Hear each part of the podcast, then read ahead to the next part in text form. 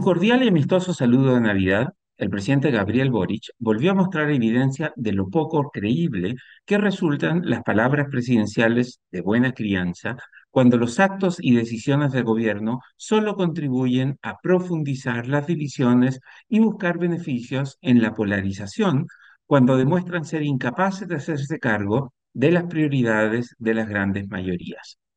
De poco sirve decir que no sobra nadie cuando las acciones del gobierno solo parecen reflejar que la moneda cree que los que no piensan como ellos no tienen lugar en el Chile de hoy. Contagiándose un poco con el espíritu de Navidad y haciendo gala de su estilo informal y poco protocolar, Boric envió un mensaje de Navidad en el que pedía a los chilenos, comillas, reencontrarnos, cierre de comillas, y destacaba que los chilenos, nuevamente comillas, le damos valor al cariño, a los afectos, a detenernos y mirarnos por un momento los unos a los otros, cierre de comillas. Lamentablemente, la forma en que ha gobernado Boric muestra que ni el presidente ni la coalición de gobierno practican lo que predican. Boric no acostumbra a reunirse con sus adversarios políticos para demostrar cariño y construir puentes. Incluso cuando se trata de sus aliados, Boric no hace muchos esfuerzos por demostrar amistad cívica. A su vez, los principales líderes de la coalición de gobierno parecen incapaces de abandonar esas posiciones de superioridad moral que tanto daño le han hecho a su gobierno y al país. Aunque ya queda claro que ellos no tenían otra forma de hacer política y que bastó que llegaran al poder para que perfeccionaran las malas prácticas de corrupción, nepotismo, amiguismo y vanos esfuerzos por justificar lo injustificable, muchos en el oficialismo del Frente Amplio y del PC siguen convencidos de que poseen una virtud que el resto de la, de la clase política no conoce. Si bien el mensaje de Boric para Navidad fue el correcto, hace un año el presidente sorprendió a sus aliados y enfureció a sus adversarios y el resto del país al indultar a delincuentes con extenso prontuario con la incomprensible y falaz excusa de que se trataba de personas que luchaban por más justicia social.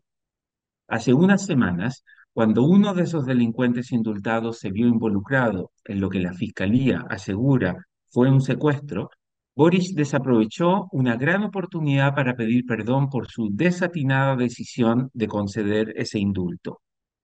Como niño terco que sabe que hizo algo malo, pero no quiere reconocer su falta, Boric cree que basta con decir buenas palabras para que los demás olviden la falta. Si el mandatario de verdad quiere reencontrarse con los chilenos, debe pedir perdón por su irresponsable decisión de indultar a esos delincuentes con amplio prontuario.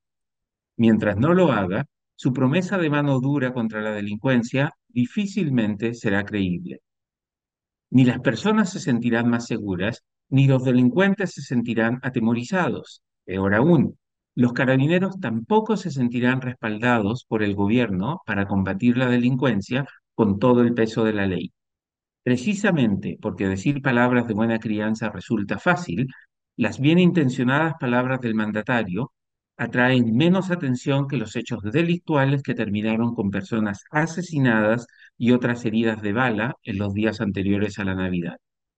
Pero además de negarse a pedir perdón por sus torpes, insensatos e innecesarios errores, Boris también sigue empecinado en impulsar reformas que ignoran las preferencias de la ciudadanía y que inevitablemente llevarán al país en la dirección equivocada. El reciente anuncio del gobierno sobre la forma en que quiere distribuir el 6% adicional de imposiciones para la jubilación es un buen ejemplo. Aunque las encuestas muestran que la gran mayoría quiere que el dinero adicional vaya a cuentas individuales, el gobierno ha anunciado que solo quiere que dos de cada seis pesos vayan a engrosar las cuentas individuales. Todavía peor, contraviniendo la recomendación de los expertos, el gobierno quiere adjudicar uno de cada seis pesos a fortalecer el empleo de las mujeres.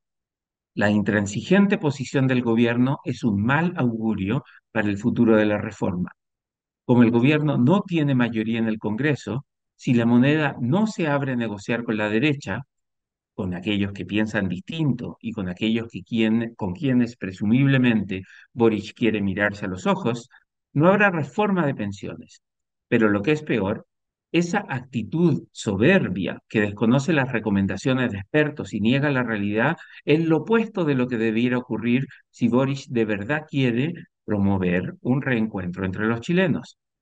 Como el país saludablemente está lleno de ese espíritu de buena voluntad asociado a la Navidad, corresponde darle una oportunidad al presidente y mostrar disposición al entendimiento y al diálogo.